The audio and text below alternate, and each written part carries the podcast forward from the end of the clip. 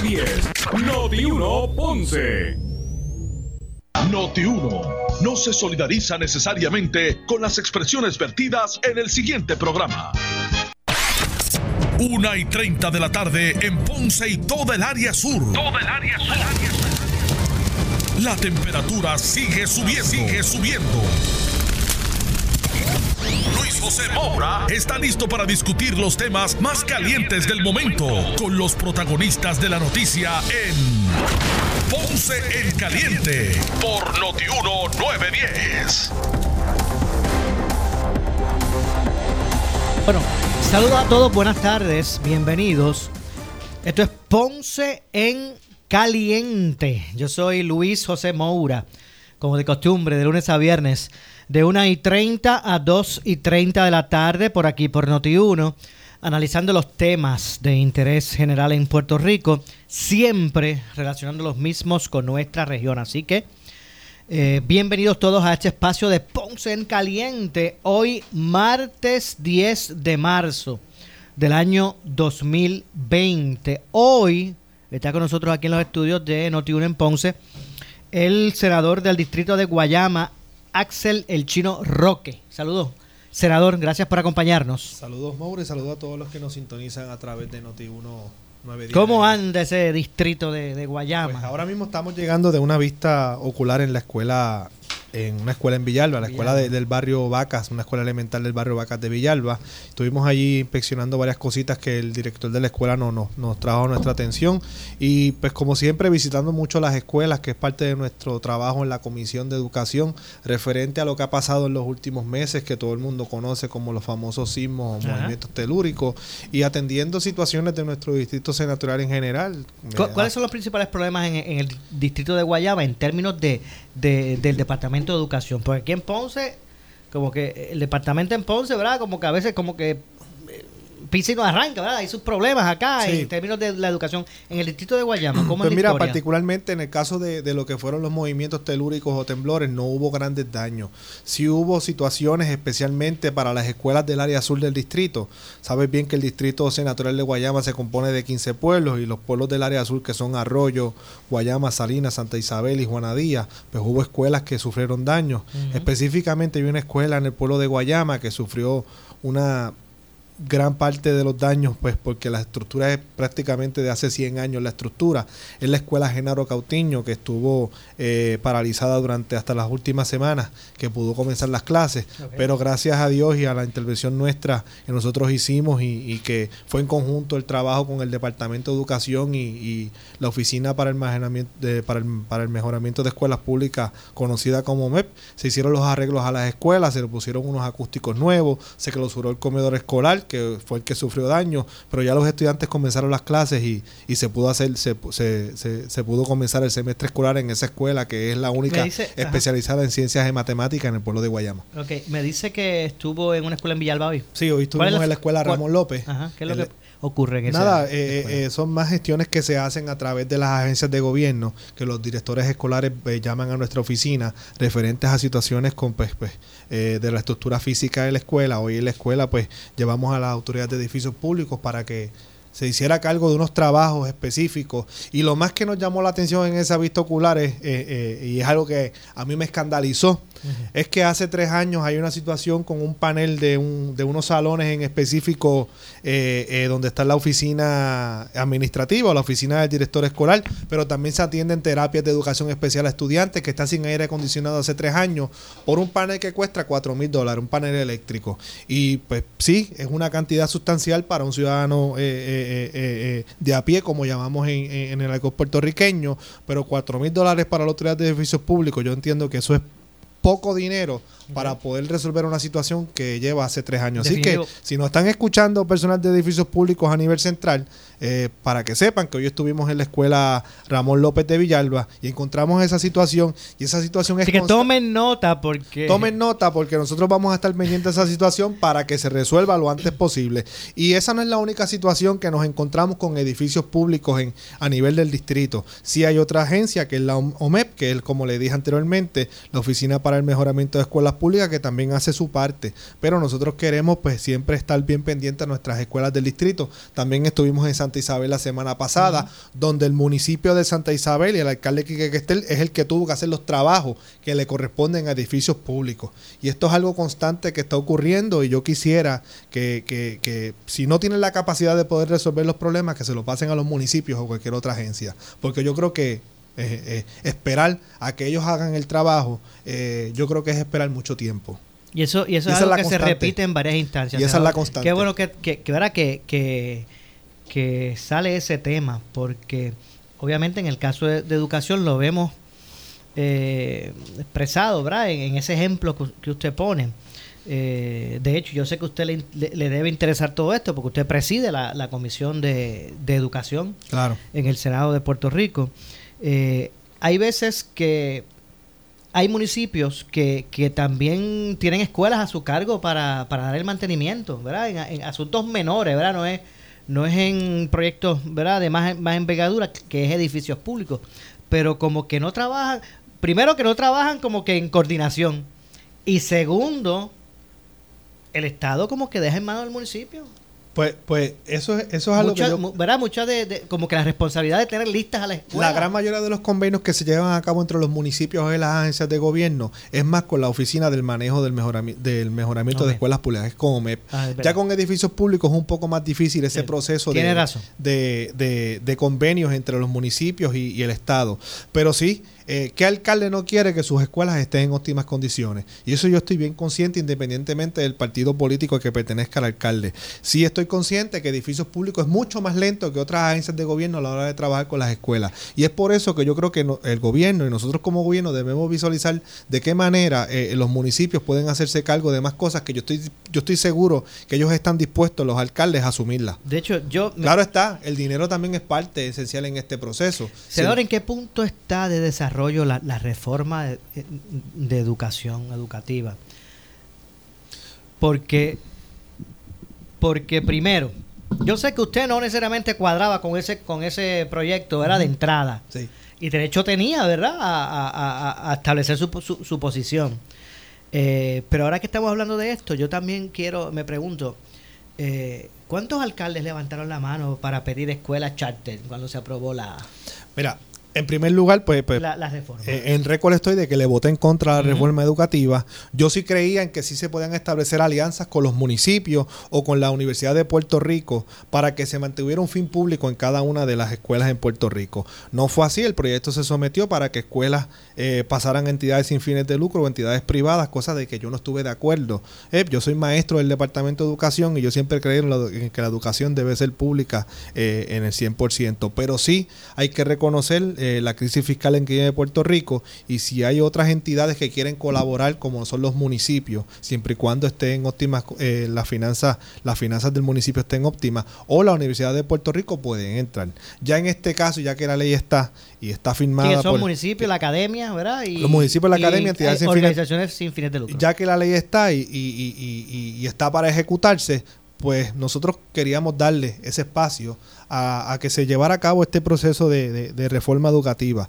Sí puedo hablar de ciertas entidades pues, en la zona metropolitana de Boys and Girls Club que tiene una escuela, Mm. pero no he sabido de municipios que se hagan cargo de escuelas, en fin, eh, eh, como se estableció la, la- Ahora, la- la legislación. para ser también justo con los municipios, eh, tampoco el proyecto decía, bueno, que el, el que vaya a asumir el, el- ¿verdad? el, el mando de, la- de esta escuela eh, charter, pues se le va a pasar tanto de presupuesto. Exacto, esa es la situación y ¿Verdad? por eso repito, yo sé que los municipios quieren que sus escuelas estén al día. Yo conozco, eh, tengo relación con todos los alcaldes de mi distrito y ellos quieren que sus escuelas estén al día, pero el dinero es una parte fundamental en esto y si tú le pasas por lo menos parte de ese dinero, como ha pasado en ciertos convenios que existen entre OMEP y el municipio, pues el municipio sí se hace cargo. Claro, y es, que, y es que es hasta lógico. ¿Por qué quiere tener el control de ese presupuesto de educación si no va a administrar esa escuela? eh, en cuanto a la reforma Si educativa... se le va a pasar a un municipio, por ejemplo. Sí, ¿verdad? claro. En cuanto a la reforma educativa, pues nosotros, pues, eh, eh, dentro de esa reforma hubo una consolidación de escuelas, luego de la reforma educativa, en las cuales no nos opusimos a la consolidación de escuelas, pero sí nos opusimos a la forma desorganizada en que se consolidaron escuelas. Y yo creo que ahora es un buen momento de que el Departamento de Educación tenga que reevaluar cómo se consolidaron esas escuelas. Supe de un caso de una escuela en Peñuela, que no es parte de mi distrito, que se reforzaron las columnas y que fue una de las escuelas cerradas en el distrito de, eh, senatorial de Ponce. Y eh, en estos momentos en donde hay tanta escuela cerrada, es una escuela que puede brindar oportunidad para que se pueda reabrir. Y eso es algo que el departamento debe evaluar nuevamente en este caso donde ocurrieron los temblores, eh, eh, la mayor cantidad de temblores, porque todos los días tiembla la tierra mm. durante los pasados meses. Y, y, sí, se le hizo un requerimiento de información al departamento de cuáles eran las escuelas que específicamente fueron evaluadas, inspeccionadas, cuáles están abiertas, cuáles están cerradas en todo Puerto Rico eso fue una petición por parte de los gremios educativos en el departamento que pertenecen al Departamento de Educación, ya sea UNETE, la Federación, se reunieron con este servidor y le, y le brindamos esa información. Fíjese, a mí me preocupa que, eh, por ejemplo, hay muchas escuelas superiores de la región, ¿verdad? Eh, que todavía no han empezado, o empiezan esta semana, o, eh, todavía no, no se ha cuadrado, ¿verdad? ¿Dónde, ¿dónde van a reunirse?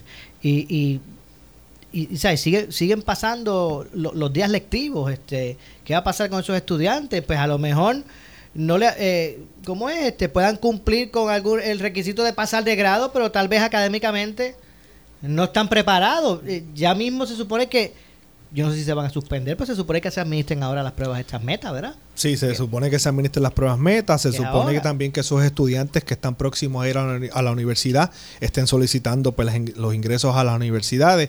Y yo creo que eso es un, caso en específico que el departamento deba tener específicamente en esta región de Ponce.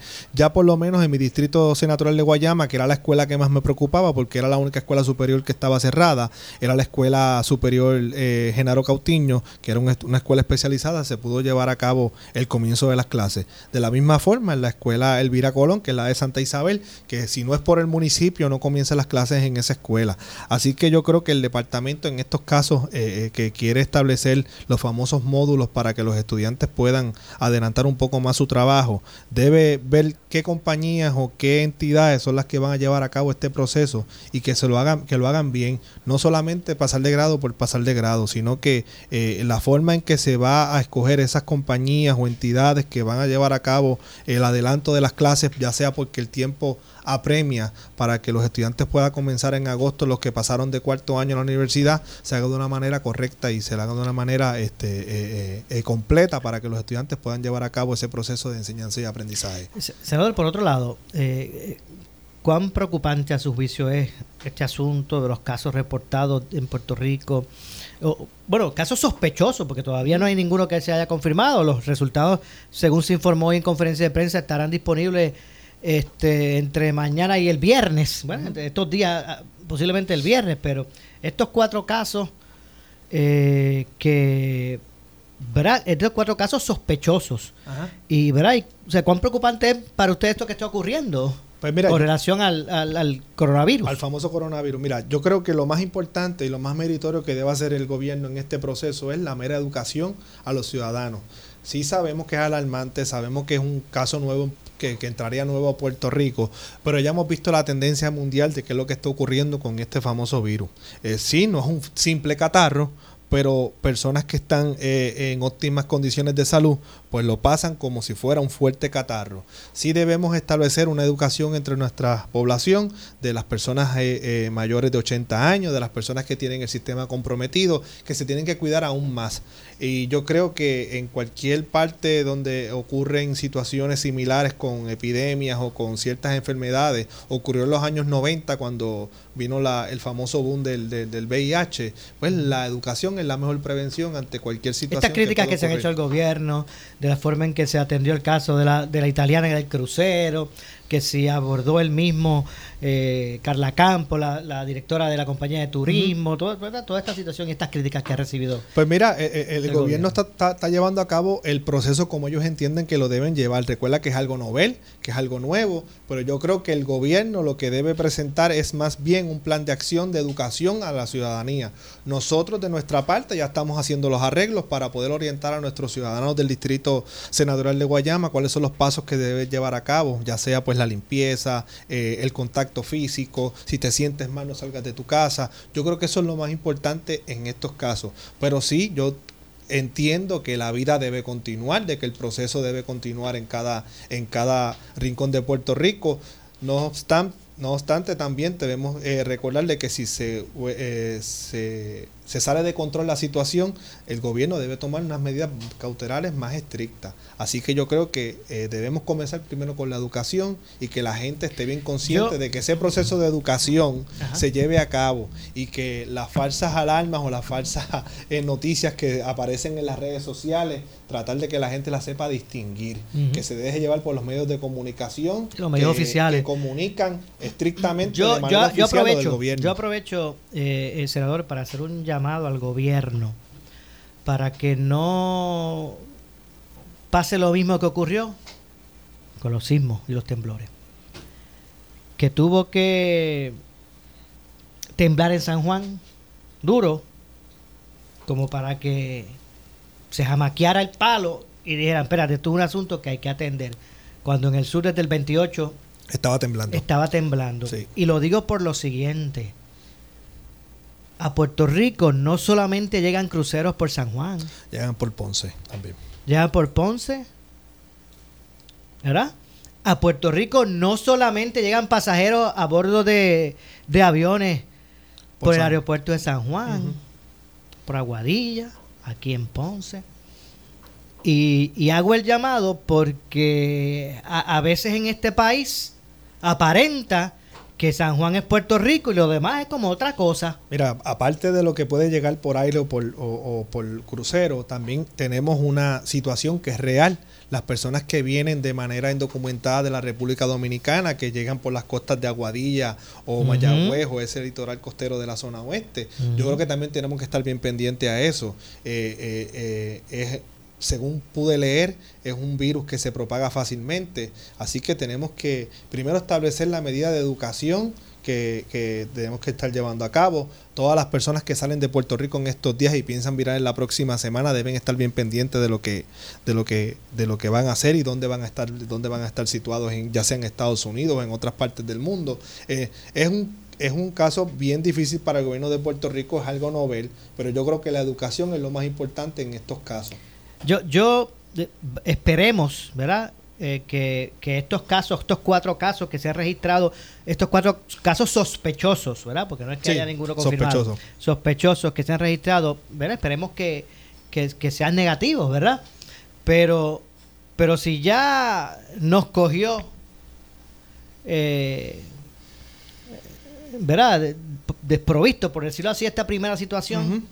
Pues mire, vamos a hacer ahora de ahora en adelante las cosas mejor, ¿verdad? Vamos a revisar esos protocolos, ya que a nadie se le ocurrió, ¿verdad? Revisar ese protocolo eh, de cómo es que se atienden las cosas. Obviamente, yo sé que ese, esa primera comunicación tiene que ir al, Coast Guard, ¿verdad? No, es al gobierno precisamente de Puerto Rico, entre otras cosas. Pero hay que revisar, mire, eh, el caso de Carla Campos, pues ya se arriesgó, obviamente, ¿verdad? Dando fe de sus palabras, como dijo pues cuando ella subió ese barco, pues aparente, o sea, e, ella según señala en la conferencia de prensa, no se sabía que, no se, no se había informado, según ella.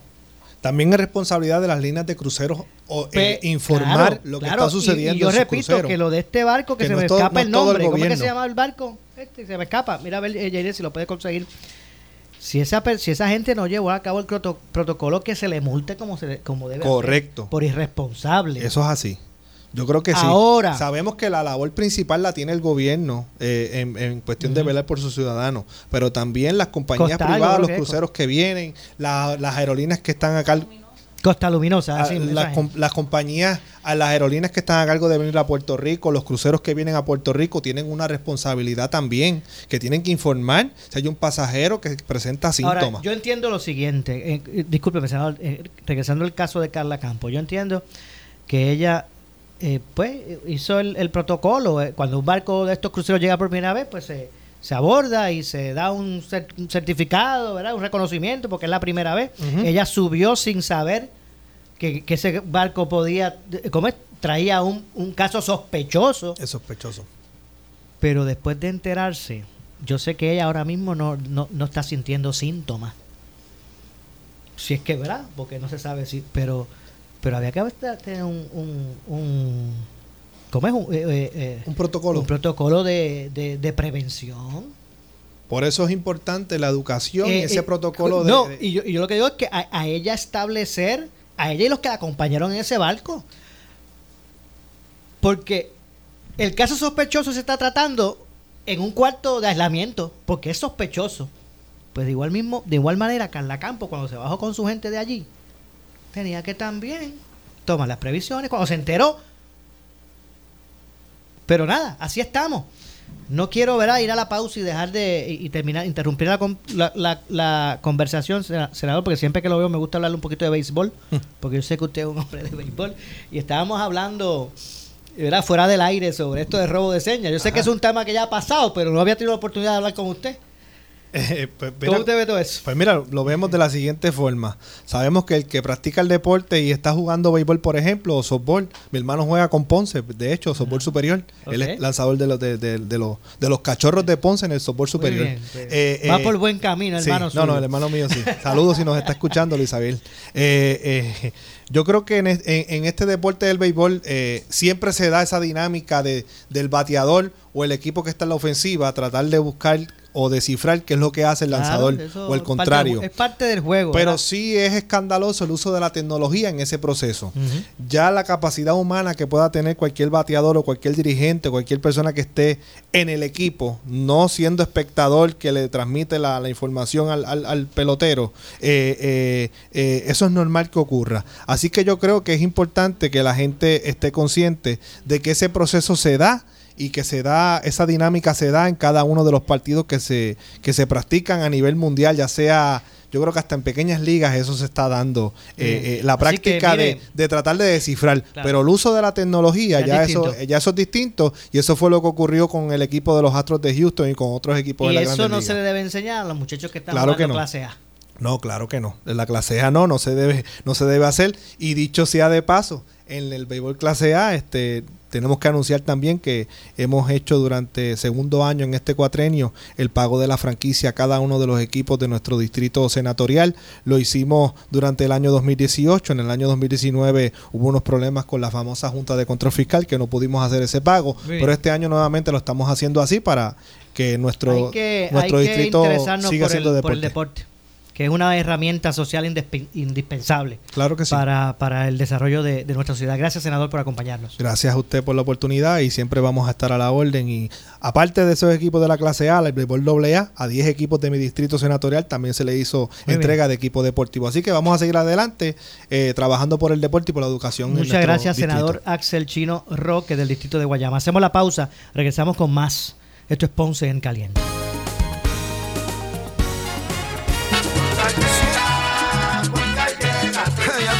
Eso es lo que te responden, pero ahora botaron la ola. Porque ya no importa en qué parte de la isla estés. Si tuviste un accidente, mi gente de Poingal le llega a tu casa o trabajo para que no te complique. Con servicio en todas partes de la isla y el mejor servicio al cliente. Por eso y mucho más, yo Piru lo digo, yo quiero Poingal. ¡Duro!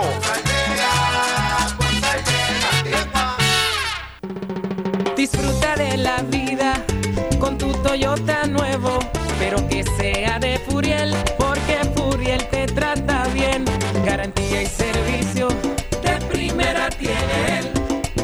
mejor trato y negocio, sin duda tiene Furiel. Furiel Toyota, Bayamón 625-5700, Río Piedra 625-3000, Ponce Bypass 284-2020. Si se trata de un Toyota, primero venga Furiel. Oscar Crespo y Asociados. Somos orientadores de casos de seguro social por más de 30 años, con el conocimiento y la experiencia que necesitas al momento de someter tu reclamación. Para orientación, consulte con el licenciado Oscar Crespo, exdirector del Seguro Social Federal. No te confundas y no te dejes engañar. Seguimos ubicados donde siempre, esquina edificio de dos plantas frente al semáforo, en Avenida Fagot Santa Clara, número 3042 Ponce, 787 642 2452 ¿Qué dice el doctor? La mejor alternativa el centro Coop. Asamblea de Socios de los Distritos 9 y 10 de Ponce. Domingo 31 de marzo desde las 11 de la mañana en el Teatro de la Pontificia Universidad Católica frente al Museo de Arte en Ponce. Habrá almuerzo y sorteo de regalos. Es importante que los socios estén al día en las acciones para participar de las asambleas. Tu asistencia es importante. Somos tu mejor alternativa. Acciones y depósitos asegurados hasta 250 mil dólares por COSEC.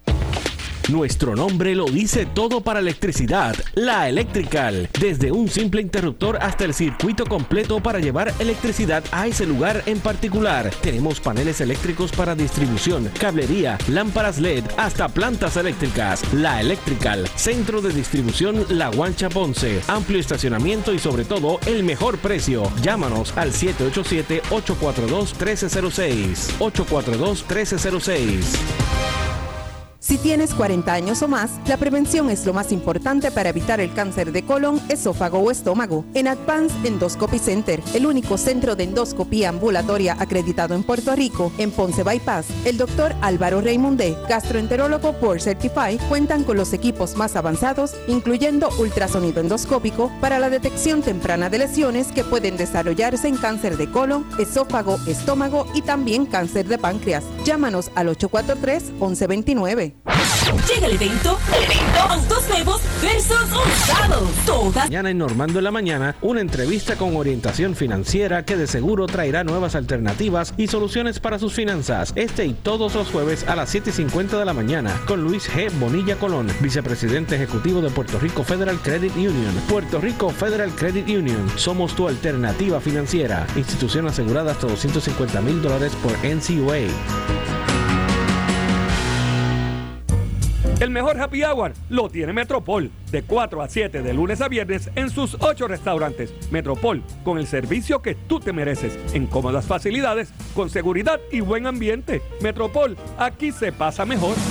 Regresa el Plaza Boomers Fest del jueves 12 al domingo 15 de marzo en Plaza Las Américas. Música, comedia, ejercicios para ti, Baby Boomer, que tiene 55 años o más. De los productores del Baby Boomers Expo. Desde las 9 de la mañana, Plaza Boomers Fest. Ya estamos aquí, ready para servirte 24-7 por WhatsApp. Escoge ASC. Noti 1630 es la estación de noticias de mayor cobertura. WNO 630 AM en San Juan. W232 DH 94.3 FM San Juan. WPRP 910 AM Ponce. WORA 760 AM en Mayagüez. WNEL 1430 en Caguas y WCMN 1280M en Arecibo. Pa- pa- pa- pa- Para mantenerte informado, entra a nuestra página web notiuno.com. Descarga la aplicación Noti 1630 en tu celular y síguenos en las redes sociales, Facebook y Twitter. Somos Noti 1630. 630. Primeros con la noticia. Emisor oficial del Plaza Boomers Fest. Del 12 al 15 de marzo en Plaza Las Américas. Donde están los exhibidores con productos y servicios gratis. Búscanos en Facebook como Baby Boomers Puerto Rico.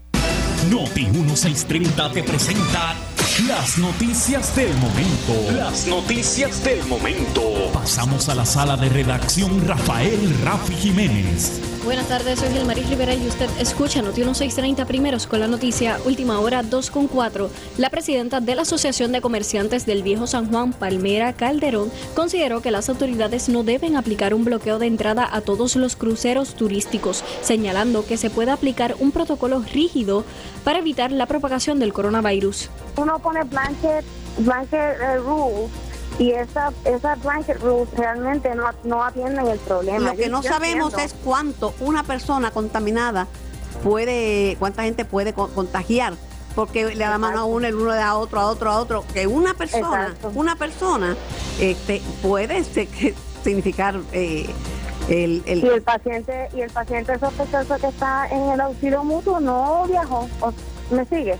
Hay tantas formas en las cuales esto puede llegar que uno no puede eh, eh, señalar con el dedo y en este crucero hay gente de tal o cual sitio, pues este crucero es malo. Pero hay tiene Yo que haber- entiendo no, que pero hay. Perdóname, no me, que haber está- no, me- no creo que me comprendiste. Protocolo significa que hay una manera de hacer las cosas. Si no le permiten un crucero que tiene gente que viene de Italia que se baje en San, en San Francisco, ¿por qué permitirlo en Puerto Rico? Es lo que te digo. Eso es parte de un protocolo, ¿verdad? Porque si es para todo el mundo, pues es para todo el mundo, pero tiene que haber un, un protocolo que diga, mire, capitán del barco, estas son, estas son las instrucciones, pero que no puede ser hay países que sí lo permiten, que no, pero en Puerto Rico, pues obviamente con la relación con el CDC de Atlanta, pues tiene que ser diferente. Pero tiene que haber, tiene que ser protocolo. Lo que yo digo es que no, o sea, es lo lo que que te digo. es que no puede ser de la manga. Y ahora mismo en Puerto Rico no está ese protocolo y no podemos permitir que la gente esté de la manga tomando decisiones aleatorias. Entonces se tiene que establecer un protocolo rígido y seguirlo. Última hora 2.6, el portavoz de la mayoría del Partido No Progresista en el Senado, Carmelo Ríos, dijo en el programa Sin Miedo que el Departamento de Justicia debe entregar el informe sobre los resultados de una investigación en torno a los almacenes de suministros de Ponce. Interviene Alex Delgado. Y tú dirías, entreguen el bendito informe y ya hay que se acaba el hecho. Ahora, si la complejidad es que la Cámara tiene grabado unos ciertos funcionarios, que no sé, porque no he seguido de cerca ese proceso, y esos funcionarios dijeron bajo juramento una cosa y en el informe sale otra, pues ciertamente es una incongruencia de información.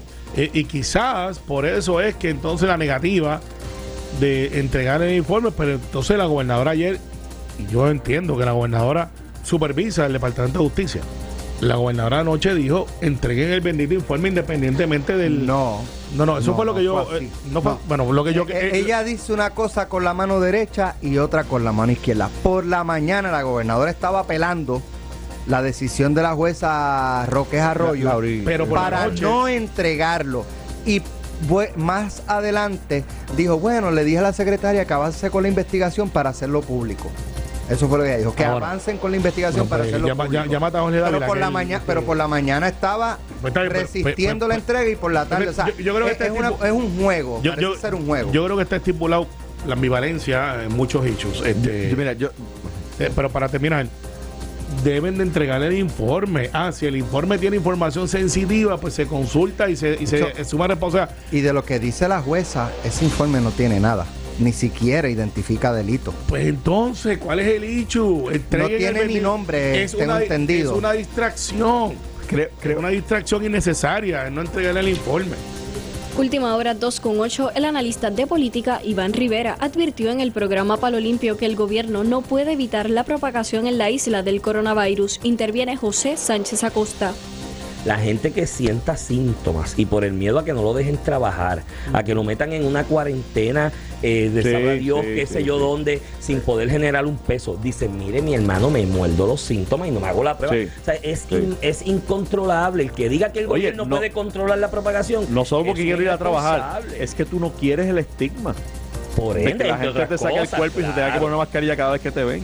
Por eso, entonces, la- la- el asunto es que hay cosas que tú no le puedes exigir al gobierno y la propagación y contagio no le puedes exigir al gobierno que lo evite. Es. estúpido de alguna manera. Mira, yo, yo vi esto el otro día, un crucero, que lo tienen ahora mismo cerca de las costas de Oakland, eh, Sí, ah, sí, sí. eh, varado y detenido. Están los enfermos de coronavirus dentro, Ya par con de los, días. demás, con los demás que están sanos. Esa no es la forma. Tú tienes que sacar los enfermos, llevarlos a atención médica en otro lugar. Y, y si quieres llevar algún tipo de cuarentena con esos que están en el barco, pero sin estar cerca en el mismo espacio físico como es un barco que es una cápsula. ser e- zombies. exacto. Estas son las noticias del momento. Noti 1630 primeros. Con la noticia continúa. Última hora 2.9. Le echamos más leña al fuego en Ponce en Caliente por Notiuno 910. ¿Qué dice Trocó? Cooperativa. ¿Qué dice Trocó? Asamblea de Socios de los Distritos 9 y 10 de Ponce, domingo 31 de marzo desde las 11 de la mañana en el Teatro de la Pontificia Universidad Católica frente al Museo de Arte en Ponce. Habrá almuerzo y sorteo de regalos. Es importante que los socios estén al día en las acciones para participar de las asambleas. Tu asistencia es importante. Somos tu mejor alternativa. Y depósitos asegurados hasta 250 mil dólares por COSEC. Oscar Crespo y Asociados somos orientadores de casos de seguro social por más de 30 años, con el conocimiento y la experiencia que necesitas al momento de someter tu reclamación. Para orientación, consulte con el licenciado Oscar Crespo, exdirector del Seguro Social Federal. No te confundas y no te dejes engañar. Seguimos ubicados donde siempre, esquina edificio de dos plantas frente al semáforo, en Avenida Fagot Santa Clara, número 3042 Ponce, 787-642-2452. El área sur está que quema. Continuamos con Luis José Moura y Ponce en Caliente por el 910 de tu radio.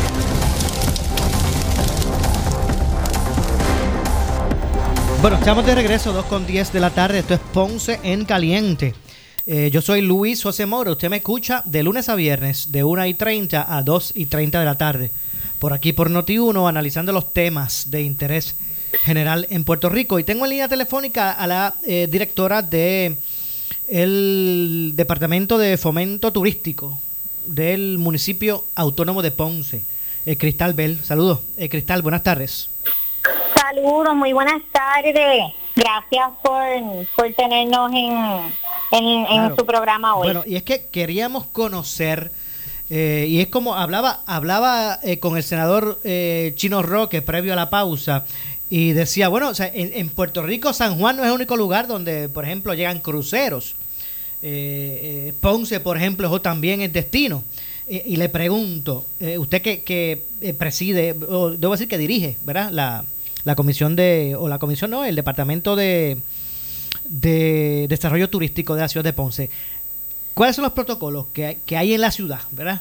Eh, ante la llegada de los cruceros que vienen a la isla, eh, a Ponce específicamente, ante ¿verdad? esta situación del coronavirus y lo que ocurrió en el área de San Juan. Bueno, les, les puedo validar que siempre, ¿verdad? Que nosotros tenemos alguna llegada, hay un protocolo establecido, digamos, previo, ¿verdad? A, a lo que fue febrero, que fue el último que recibimos y el que estamos entonces preparándonos a recibir ahora a finales de marzo. Siempre el director de manejo de emergencia, que es el señor Ángel Vázquez, ¿verdad? Eh, establece un protocolo tanto con lo que es Coast Guard como lo que son los eh, instituciones hospitalarias, ¿verdad? En Ponce, y esta no es una excepción, al revés, pues ellos entonces ahora han reforzado esos protocolos que siempre hay una comunicación desde la embarcación, ¿verdad? Con lo que es el área de Coast Guard y entonces también con lo que es el capitán pi- o piloto del puerto de Ponce. Eh, nosotros hemos recibido situaciones particulares de personas, ¿verdad? Que no en, en este caso de coronavirus, pero que se han sentido mal y que el- la embarcación ha llegado antes y entonces nosotros pues lo hemos trasladado a los hospitales que ya eh, se tiene un acuerdo establecido con ellos. También ha pasado que no han podido zarpar porque ha habido alguna situación, o sea que Em, puede ser que se den estos distintos casos, ¿verdad? Que, que no solo relacionado al asunto de coronavirus, pero pues se marea la persona. O sea que y- debemos entender que, que los protocolos son los mismos, por ejemplo, que se usan eh, eh, en el puerto en el, en, en- en el, eh, puerto en San Juan, por ejemplo. El barco que venga le corresponde com- eh, comunicarle al Coast Guard en primera instancia que, que trae un, un paciente con eh, X cuadro eh, clínico. Correcto. En el manifiesto debe entonces estipular, ¿verdad?, cuál es esa condición o situación que muestra esta o tripulante o pasajero que entonces está. Ahora se ha establecido un task force que de la misma manera que lo hay en San Juan, ¿verdad? Pues lo hay en el caso de nuestra región, o sea, del área de Ponce, que incluye a todos los hospitales, em, que es la coalición de hospitales, el director de manejo de emergencia, conjunto con entonces la gente del Coast Guard y el Departamento de Salud. Igual, nosotros hemos estado en conversaciones con lo que es la compañía de turismo, ¿verdad? Que es quien tiene la relación directa, digamos, con las líneas de crucero, que es el enlace, eh, sobre cualquier comunicación. Nosotros mismos ayer hablamos con, y la alcaldesa habló con uno de los representantes de Royal, que al momento eh, ninguna de los de los verdad barcos cruceros de Royal Caribbean han tenido alguna situación aunque sea sospechoso.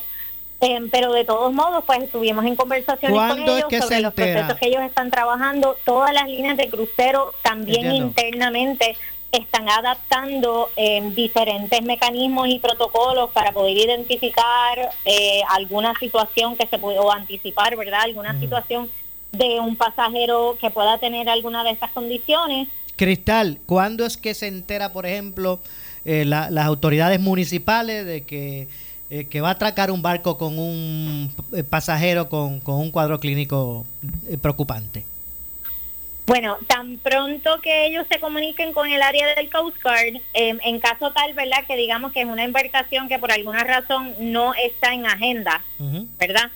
Que nosotros tenemos en agenda una visita el 26, pero si por alguna razón hubiese una que no está en agenda, pues ellos notifican primero al Coast Guard, eh, al Coast Guard y después de eso el Coast Guard, entonces quien notifica a la, en este caso pues al director de manejo de emergencias que es el señor Ángel Vázquez. Entiendo. Eh, ¿Hay, hay eh, algún acercamiento que ya se ha hecho eh, al barco que viene el 26 en términos de, ¿verdad? De, de- de estar claro en cualquier tipo de, de- de Por situación? eso les comentaba que ayer tanto la alcaldesa como esta servidora hablamos con representantes de la embarcación Royal Caribbean y ellos nos informaron que ellos están tomando distintas medidas para todas sus embarcaciones, eh, solicitado también por lo que es el secretario de Salud de Estados Unidos, así que ellos mismos están implementando y reforzando sus protocolos. Esa conversación la tuvimos ayer con el señor Russell Benford de, de Royal Caribbean. Ok. Debo entender entonces que no va a haber, o sea, no, no, eh, sigue en pie, ¿verdad? El, el, la llegada a Ponce ese día, ¿verdad? De, de- de- del barco programado. hasta el, momento, ¿verdad? Que no hay ningún riesgo eh, que nosotros podamos palpar directo en, en alguna de las embarcaciones de Royal Caribbean. Nosotros seguimos teniendo obviamente la comunicación abierto y de la misma manera pues con el área y el gobierno estatal en cuanto a alguna modificación, pero hasta el momento pues continuamos em, con, con la llegada. Es un esfuerzo que se viene trabajando por muchos años eh, que lo ha estado liderando nuestra alcaldesa y, es importante que tras, en nuestro caso particular de los sismos em, que podamos mostrar verdad que estamos eh, ready o listos para entonces poder este, recibir la embarcación siempre y cuando si hay una amenaza que se entiendan que en estas próximas dos semanas verdad que todavía tenemos em, de planificación y preparativos, si se muestra que hay algo que se deben tomar alguna determinación, entonces se estaría evaluando, pero hasta el momento pues continuamos con los planes. Cristal, eh, vamos a, eh, en el caso de que eh, una de estas embarcaciones, sea que esté en calendario o no esté calendarizada, eh, intente eh, atracar en el muelle con, con un eh, eh, paciente sospechoso, ¿verdad? De, de, este tipo de situación que estamos atravesando. O sea, ¿quién es el que autoriza? Bueno, van a llevar a ese paciente a un hospital que tenga un cuarto, ¿verdad? Para atenderlo, pero eh, la, la, la- los, los pasajeros de ese barco se, se bajan o no se bajan. ¿Quién determina eso? El Coast Guard es quien determina eh, qué procede, hasta donde lo que está, en, ah, ¿verdad? Como pasó en el caso del área de Mayagüez, de haber algún caso, sí les puedo decir que en el caso de Ponce hay unas 50 habitaciones que se han designado para eh, aislamiento. Okay. Todo se ha hecho con los diferentes hospitales eh, y la Por eso, porque, la, la- porque la- discúlpame, Cristal, la- porque la pregunta va dirigida a lo siguiente. Se lleva el protocolo, viene, se acerca el barco y dice, tengo un caso aquí eh, de una persona que presenta tos y eh, un cuadro, y entonces dicen, bueno, eso es un caso sospechoso, eh, vamos a llevarlo al cuarto de, aisla- de aislamiento. Pero ese barco trae otros pasajeros. Como pasó en San Juan, que se bajaron. Lo, lo que está estipulando es que cuando que si la embarcación representa que hay alguien que como lo que dicen critically ill em, se eh, lo puedan coger en la jurisdicción más cercana ese caso verdad para poder atenderlo Em, pero no que la embarcación entonces vaya a llegar y que se vayan a bajar la lo verdad Por los ejemplo, pasajeros. en, en- en este barco Costa, ¿cómo es? Costa, Costa Luminosa. Vino este esta pasajera que estaba, ¿verdad? Como sospechosa. Se le llevó al hospital, pero los otros pasajeros se bajaron, estuvieron en el área de- del, del viejo San Juan, ¿verdad? Eso, eso ocurrió en, aquel- en- en- siguiendo los protocolos ellos allá. Acá en, en- Ponce, vuelvo y repito. ¿quién decide si, si, si el resto de, la, de, la, de los pasajeros del barco se, se, pues, se le da permiso para que verá eh, bajen de- del avión? ¿Quién decide, del, discúlpeme, del, del crucero? ¿Quién decide eso? En el caso de, verdad, no puedo hablar, esto es algo por la, que tiene que hacer eh, el área de San Juan, pero por lo que se ha escuchado y ellos han expresado, ellos no estaban en conocimiento de que esta persona tenía unos síntomas al momento de que empiezan a bajar la de la embarcación. En nuestro caso, y es lo que se ha implementado actualmente, eh, la embarcación tiene que notificar cualquier situación que haya sospechosa eh, que ellos entiendan que puedan caer dentro de esos estos síntomas. O sea, eso ya se ha estab- eh, estipulado, lo han dicho tanto la autoridad de puertos como entonces este también el CDC y todo lo que es el Coast Guard eh, ha este también notificado eso. O sea, que en nuestro caso de recibir alguna comunicación se tiene que este atender ese ese caso, ¿verdad? Este si es un critically ill, que es lo que ellos están diciendo. No obstante, no significa que entonces tengo las que vayan a bajar te- de la embarcación. Tengo que hacer la pausa y, y no tengo tiempo adicional, ¿verdad? Para, para la, la conversación. Le agradezco, pero en demasía, eh, que nos haya atendido. Pero no quedó claro en términos de quién decide, eh, eh, que, que verá, quién es el que decide si se puede bajar o no el resto de, de los pasajeros en caso de que en ese barco venga alguien con un cuadro sospechoso. Eso realmente no, no me ha quedado claro. Eh, o sea, usted se refiere que las personas puedan bajarse, eso no es lo que estamos hablando. Estamos hablando si de haber algún caso, quien se atendería es esa persona Sí, que por tiene eso, exacto, exactamente. Eh, vamos a suponer que los protocolos se llevan como, como se tienen que llevar y se acerca el, el- el barco crucero y bajan y llevan a un cuarto de aislamiento el pasajero que viene con esa condición este, peligrosa. Correcto. De- En ese caso, las personas, si es que hay alguna sospecha, no se bajarían los No demás. se bajarían los demás. Ok, pues, eh, pues eso es lo que, lo que, lo que quería conocer. Exacto. Se atendería solamente a la persona que tiene alguna situación de critically ill. O sea, que no pasaría como en San Juan, que se bajaron los demás. Correcto. Entiendo. Gracias, Cristal Bell. Y saludos a ustedes. Igualmente, gracias a la directora de eh, la eh, del Departamento de Desarrollo Turístico del municipio autónomo de Ponce. Hacemos la pausa, regresamos con más. Esto es Ponce en Caliente. En breve le echamos más leña al fuego en Ponce en Caliente por Notiuno 910.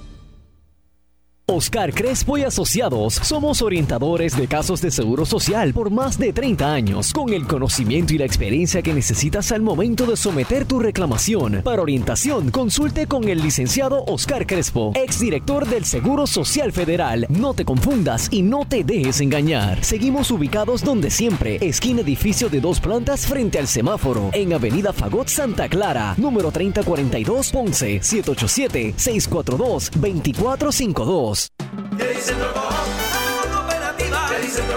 Asamblea de Socios de los Distritos 9 y 10 de Ponce, domingo 31 de marzo desde las 11 de la mañana en el Teatro de la Pontificia Universidad Católica frente al Museo de Arte en Ponce. Habrá almuerzo y sorteo de regalos. Es importante que los socios estén al día en las acciones para participar de las asambleas. Tu asistencia es importante. Somos tu mejor alternativa. Acciones y depósitos asegurados hasta 250 mil dólares por COSEC.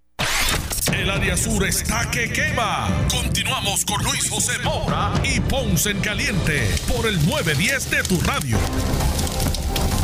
Bueno, estamos de regreso, 2.23, ya en nuestro segmento final. Tengo en la línea telefónica al representante eh, del Partido Popular Democrático, Jesús Manuel Ortiz. Saludos, representante, buenas tardes. Saludos a ti, Maura, y a la audiencia. Siempre un placer estar contigo aquí en tu programa. Bueno, usted, ¿cuál, cuál es el reclamo que, que usted está haciendo con relación al aeropuerto Mercedita en esta co- de Ponce, en esta coyuntura relacionada al coronavirus? Bueno, eh, el, el reclamo sencillo que la autoridad de puerto y el gobierno de Puerto Rico le expliquen a, a la gente de, de Ponce y el área sur en detalle sobre el protocolo, si es que tienen alguno, porque la información que tenemos es que no tienen ninguno en el aeropuerto Mercedita para eh, lidiar con la emergencia del coronavirus, dado el hecho de que se reciben vuelos directos en ese aeropuerto, tanto de la Florida como de Nueva York.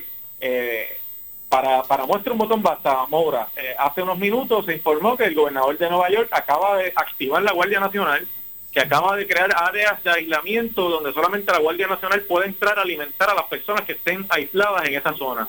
Por lo tanto, ya no es una especulación, eh, hay más de 140 casos confirmados en Nueva York, hay casos confirmados en Florida y aquí se reciben vuelos, se recibieron hace tres días vuelos de Nueva York, se recibieron hoy vuelos de Orlando, se reciben mañana y de Florida se reciben eh, mañana y la gente de Ponce y el área sur tiene que tener garantías, al igual que los empleados del aeropuerto, de cuál es el protocolo para protegerlos en, en, en el caso de esta, de esta amenaza del virus, del coronavirus. Okay. Y, y usted lo que, lo que exige es que, que, ¿verdad? que las autoridades pues den a conocer cuál es el proceder. Claro, de, de hecho, eh, trae a mi atención la situación, De- compañero Domingo Torres, Ajá. eh, que, que es aspirante en Morayes, está conmigo aquí, eh, es quien me trae el planteamiento de entrada sobre, sobre la preocupación de los empleados allí. Lo, lo- lo propongo para que también pueda eh, expresarte la razón, Domingo. Saludos, Mora, y saludos a las personas que nos están escuchando. Eh, pues yo llevo la atención de, de esto porque uno está en el día a día, en el andar en la, en la, en la calle, y las personas tienen alta preocupación por la, por la, por la entrada y salida del aeropuerto Mercedita de personas que vienen del estado de la Florida y del estado de New York. Entonces, todas estas noticias que estamos recibiendo son alarmantes por la cantidad de, de- de casos que ya hay en, en ambos estados. Entonces, no se presenta ningún tipo de protocolo ni garantía de las personas que están llegando de esos estados de la manera que se va a estar se va a estar trabajando este esta situación de personas que tal vez tengan algún punto algún indicio de tener eh, de estar afectado con el con el coronavirus Entiendo. De hecho, decía, eh, yo decía eh, eh, hace unos minutos en el segmento anterior que, que, o sea, que a Puerto Rico no solamente vienen pasajeros en barcos cruceros en San Juan, aquí a Ponce llegan barcos cruceros. Eh, a Puerto Rico no solamente llegan pasajeros. Eh, en aviones en, en el aeropuerto Luis Muñoz Marín, ¿verdad? Aquí en Ponce hay uno, en Aguadilla hay otro, hay, otro- hay otros otros lugares. Eh, no, yo hago un llamado a que aquí se establezca, ¿verdad? Eh, Puerto Rico no es San Juan y lo demás es otra cosa. O sea, aquí el gobierno empezó a atender la crisis cuando en San Juan tembló, el, 7 de- el 6 de enero. Y aquí estaba temblando desde el 25 de, de, de- de- de- de diciembre. Así es, te digo más, Maura. Hoy, en la madrugada de hoy, llegó un vuelo de Florida. Mañana llega otro. El pasado 7 de marzo, o sea, hace tres días, llegó de Nueva York. Son vuelos directos. En las medidas que se anunciaron tienen que ver con los vuelos charter y se movieron a San Juan, pero aquí hay vuelos que están en calendario, en líneas aéreas comerciales, hay vuelos privados que llegan al aeropuerto. ¿Cómo se está protegiendo esos empleados del aeropuerto Mercedita? ¿Cómo la gente de Ponce, Juana Díaz, Peñuela, Yauco, toda el área sur tiene garantías de que, de que por ese aeropuerto se han tomado las previsiones para, para evitar la propagación del virus? Pues mira, yo, yo creo que el gobierno tiene que dar explicaciones aquí serias. Me parece una, una preocupación genuina eh, y obviamente pues vamos a buscar una reacción de la administración del aeropuerto Mercedita al respecto, a ver cuál es el protocolo que se está estableciendo, si alguno.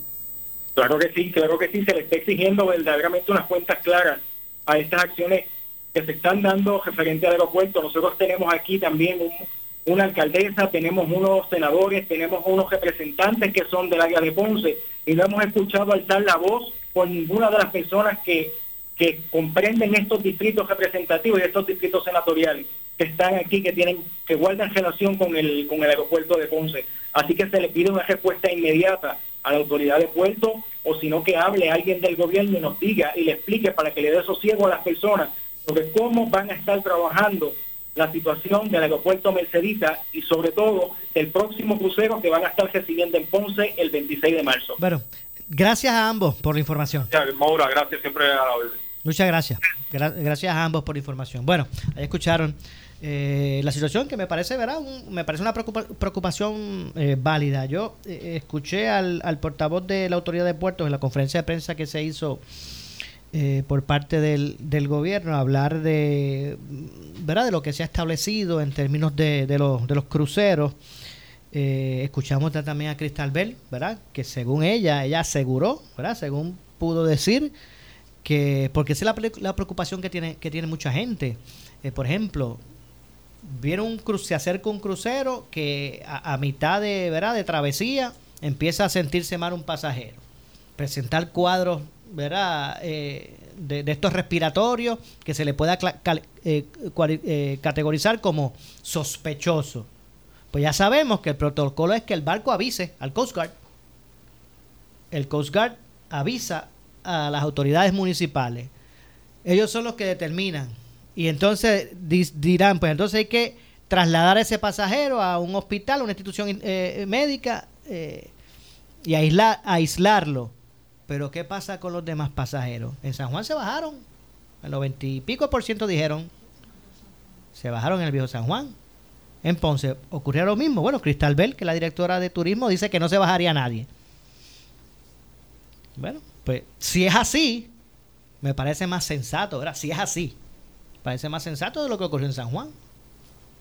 Pero vamos a ver lo que ocurre con todo esto. Seguimos eh, ¿verdad? Este, atentos al desarrollo y, y a conocer las acciones eh, gubernamentales con relación a esta, a esta situación de emergencia que afecta, que está afectando al mundo entero.